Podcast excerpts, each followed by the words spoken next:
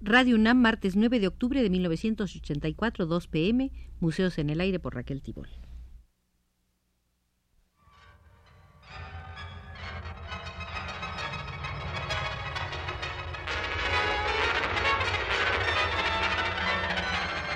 Museos en el Aire.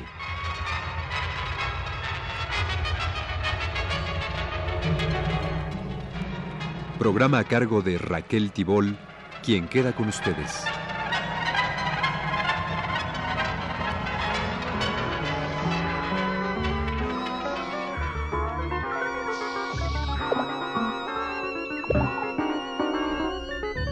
En el Museo del Profesor Ramón Ramírez hemos comenzado a recorrer las salas donde se despliegan documentos, análisis, comentarios y todo tipo de datos sobre los movimientos estudiantiles de 1968. En Italia, una de las acciones más fuertes del estudiantado se inició cuando un grupo de jóvenes universitarios repartía en la ciudad de Roma volantes que llamaban a manifestarse en favor de Vietnam. Jóvenes que, a ser reprimidos por la policía, recibieron el apoyo de gran número de escuelas y universidades, extendiéndose así el movimiento a todo el país, lo que transformó una acción limitada de un grupo de estudiantes en un movimiento nacional que abarcó a otros sectores sociales, en especial a los de la clase trabajadora. En todos los hechos relatados en el programa anterior, hemos visto que los movimientos o rebeliones estudiantiles tuvieron en 1968 un carácter internacional, que respondiendo a causas similares o distintas, desembocaron en la lucha contra el sistema de consumo. Surgidos en la universidad, institución que desempeña un importante papel en la supervivencia de la presente organización social y en cuyo seno se reflejan las contradicciones tanto del proceso educativo como del proceso económico, el poder trató de impedir que la actitud del estudiantado creara estado de conciencia en el resto de la población y en particular en la clase obrera. Esto ayuda a comprender la posición fuertemente represiva que las llamadas autoridades ejercieron contra la totalidad de las acciones juveniles que venían a reivindicar el destino histórico de la humanidad. En Latinoamérica los movimientos estudiantiles, iniciados generalmente al calor de la reforma universitaria y casi sin excepción por la incomprensiva actitud de los diversos gobiernos, sus acciones han traspasado los marcos de la universidad, derivándose hacia luchas cuyas banderas han sido, en muchos casos, la democratización del país y en otros la franca lucha contra gobiernos dictatoriales y proimperialistas, así como factores de vanguardia en la movilización y organización de amplias masas populares. Los movimientos estudiantiles reafirmaron que, en definitiva, son preludios de inevitables y necesarias transformaciones sociales y políticas en los países en que se han manifestado con mayor o menor virulencia, lo que no impide que en Latinoamérica aún esté vigente el programa del 15 de junio de 1918 enarbolado por los estudiantes de la Universidad de Córdoba, Argentina. Asistencia libre a clase por medio de boicot a los malos profesores, docencia libre que pretende enfrentar al profesor burocratizado con profesores ajenos a la cátedra, sustitución de la clase verbal por la enseñanza en laboratorios y seminarios abiertos a las inquietudes científicas y sociales, participación de los estudiantes en el gobierno de la universidad y demás centros de enseñanza como medio de democratización del sistema educativo, extensión universitaria igualmente como medio de vincular la universidad a los sectores obreros y populares, autonomía universitaria a fin de defender a la universidad de la intromisión de los gobiernos oligárquicos y reaccionarios.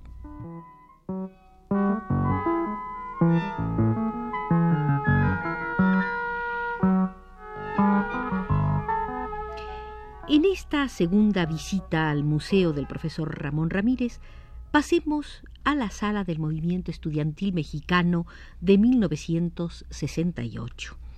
El movimiento estudiantil mexicano surge de un pequeño problema que pudo ser resuelto fácilmente, especialmente en los últimos días de agosto, poco antes de que el presidente de la República rindiese el cuarto informe anual ante el país. Mas ante la actitud de la oligarquía dominante, el movimiento adquiere dimensiones nacionales que al situar su lucha inicial en planos más elevados, plantea al país reivindicaciones de carácter democrático popular. Otro hecho muy significativo es que los jóvenes estudiantes mexicanos, en los cuatro meses y medio que aproximadamente permanecieron en huelga, superaron al movimiento obrero. Este fenómeno no fue privativo de México y sí muy generalizado en la mayoría de los países, entre ellos los Estados Unidos. Un experto estadounidense del problema reconoció la radicalización de la juventud y en particular de los estudiantes se produce en ausencia de un ascenso masivo de la clase obrera. Hay que definir el carácter ideológico de los movimientos estudiantiles.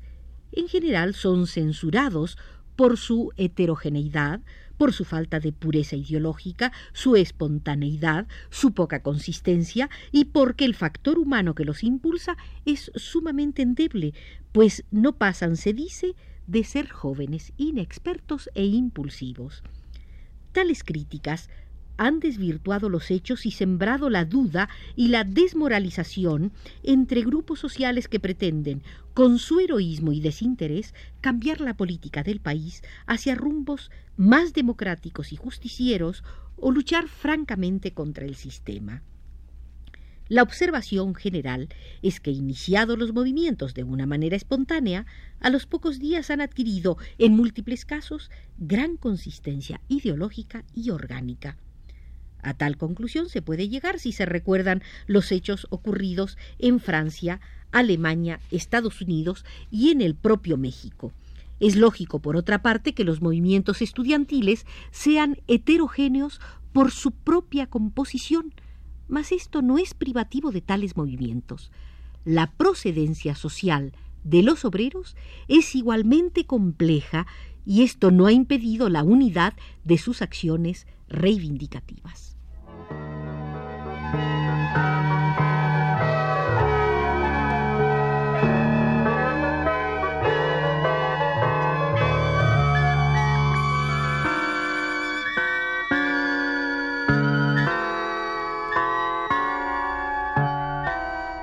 De los atributos del movimiento estudiantil mexicano de 1968 fue su unidad ideológica, como bien lo manifiesta su programa o pliego petitorio. En rigor debería llamarse movimiento de renovación nacional por los problemas que en sí ha planteado al comprobar las grandes deficiencias desde múltiples ángulos del sistema político-social. Se trató de un movimiento de carácter democrático popular que pretendía el cumplimiento de la Constitución y en consecuencia el respeto a las garantías individuales y colectivas, el derecho de libre asociación y de expresión del pensamiento, el derecho de manifestación y protesta, la derogación de algunos artículos del Código Penal que desvirtuaban y atentaban contra el espíritu de la Constitución, así como la libertad de los presos políticos. Se trató de un movimiento sin precedentes en la historia de México, sin duda el más importante en muchos años. Como núcleo básico participaron en el mismo los estudiantes de la Universidad Nacional Autónoma de México, aproximadamente 90.000, unos 70.000 del Instituto Politécnico Nacional y contingentes de las escuelas normales y de la Escuela Nacional de Agricultura de Chapingo.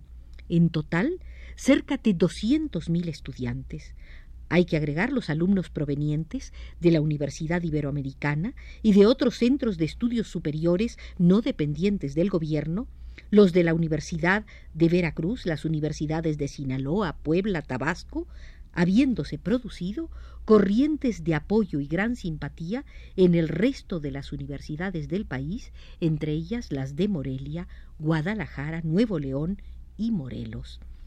Por primera vez, y desde que existen la universidad y el politécnico, estudiantes de una y otra institución marcharon unidos, sellaron en la acción lazos fraternales. El movimiento estudiantil rebasó todos los límites previsibles y abarcó prácticamente a la casi totalidad de los estudiantes del país. Desde los primeros días de agosto de 1968, el movimiento tuvo un programa y una dirección colectiva unánimemente respetada. La formaban 210 alumnos, tres por escuela o facultad, en total 70, democráticamente elegidos en asamblea, en las que participaban todas las corrientes políticas que existían entre el alumnado comunistas, demócrata cristianos, trotskistas, liga espartaquista, maoístas, guevaristas, socialistas y algunos otros grupos. A pesar de esta compleja gama de posiciones políticas, la acción combativa fue unánime y fue en ascenso. El programa no fue rebasado por ninguno de los grupos y la unidad se logró totalmente.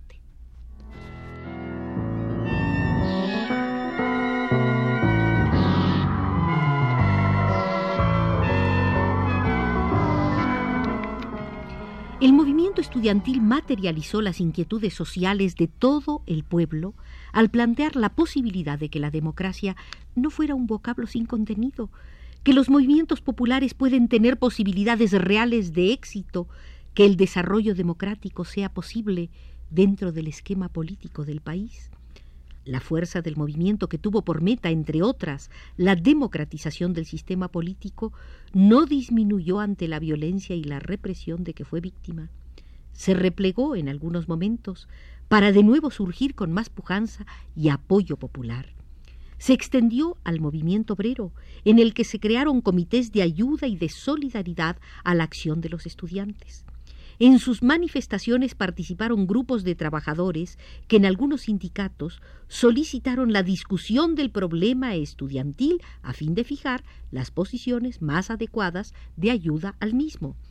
En aproximadamente 120 días de lucha, se convirtió en un movimiento de masas y esto ayudó a los estudiantes a tomar conciencia de que un movimiento estudiantil sin base popular fenece con el tiempo, aunque en algunos momentos pueda ser vanguardia en acciones democráticas contra la oligarquía. El movimiento estudiantil tuvo la virtud de poner en tela de juicio una serie de valores o mitos que, aunque no arraigados plenamente en la conciencia popular, tenían validez y cierta operancia social, entre ellos la llamada unidad nacional y la coparticipación social, en la que capitalistas y obreros no tenían intereses contrapuestos.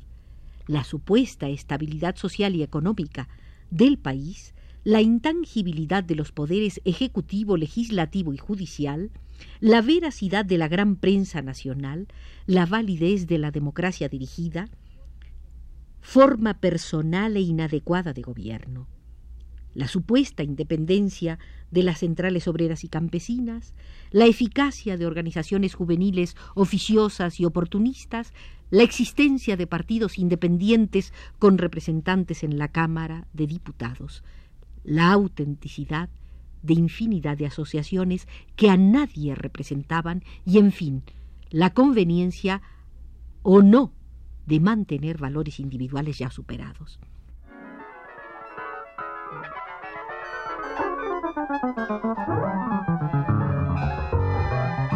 Si ustedes nos acompañan, seguiremos en próximas emisiones visitando el museo del profesor Ramón Ramírez y en las salas del movimiento estudiantil en México. Nos vigiló desde los controles amistosamente Arturo Garro.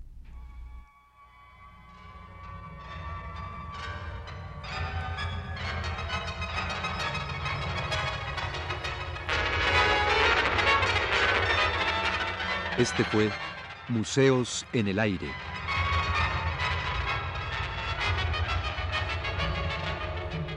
El programa de Raquel Tibol que se transmite todos los martes a las 14 horas.